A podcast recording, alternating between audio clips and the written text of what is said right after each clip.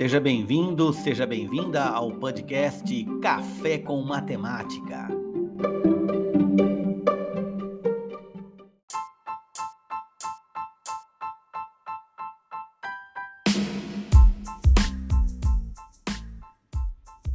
Hoje vamos falar um pouco sobre logaritmos.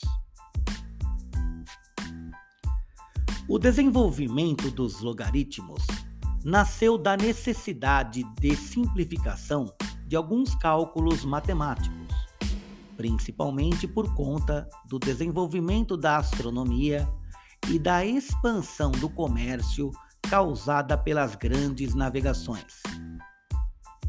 Uma maior intensidade desse, nesse desenvolvimento se deu entre os séculos 16 e 17, e os logaritmos surgiram como meios de cálculos que transformavam complexas operações de multiplicação e divisão em simples operações de adição e subtração.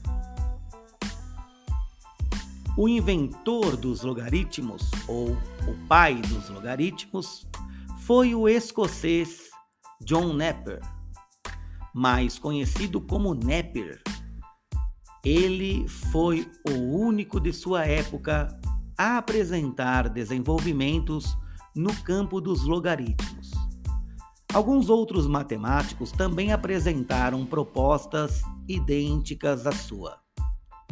A proposta de Napier baseou-se numa propriedade já conhecida à sua época: a multiplicação de potências de mesma base que em linguagem simples quer dizer que quando multiplicamos duas potências de mesma base, o resultado será manter a base e adicionar os expoentes.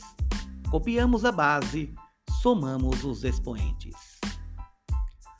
John Napier não foi um matemático profissional ele era dono de várias propriedades na Escócia, onde administrava os seus bens enquanto escrevia sobre vários assuntos.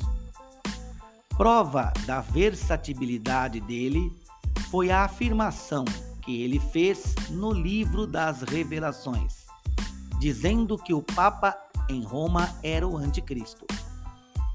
Não eram todos os temas da matemática que despertavam o interesse de Napier, especialmente os assuntos ligados à computação e à trigonometria lhes chamavam ou lhes chamava a atenção. Segundo depoimentos do próprio Napier, até que os resultados de suas descobertas sobre logaritmos fossem publicadas pela primeira vez, passaram-se 20 anos. Portanto, uma vida dedicada a este assunto. Este fato remete à origem das ideias logarítmicas de Napier, ao ano de 1594. Movido por observações das sequências de potências sucessivas publicadas 50 anos antes por Stifel e também nas obras de Arquimedes, ele deparou-se com a evidência de que as somas ou diferenças dos índices das potências eram, na verdade, produtos ou quocientes das potências dadas, mas com uma particularidade nas sequências de potências inteiras de mesma base. A exemplo do 2, que não poderia ser usada para computação, devido às imprecisões geradas por interpolações realizadas em grandes lacunas entre os termos sucessivos.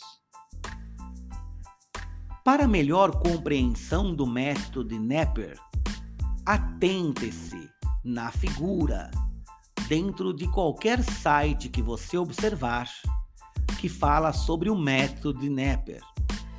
Vocês vão verificar que os números de uma determinada linha serão expoentes, enquanto, enquanto o da outra linha contém as potências de 2.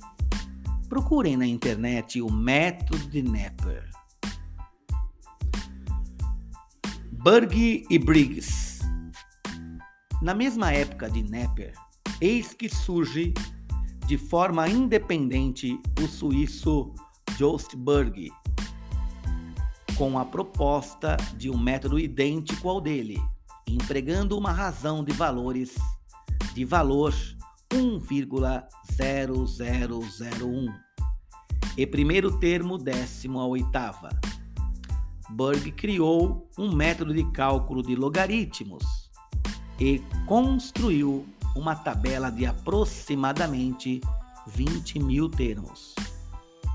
Mas foi o matemático inglês Henry Briggs que os adaptou para os valores fáceis a serem utilizados por meio dos logaritmos decimais, como hoje os conhecemos, que é a tabela dos logaritmos decimais, ou seja, a tábua de logaritmos. Mais uma vez, vimos um pouquinho da história de matemática hoje sobre logaritmos. Até a próxima!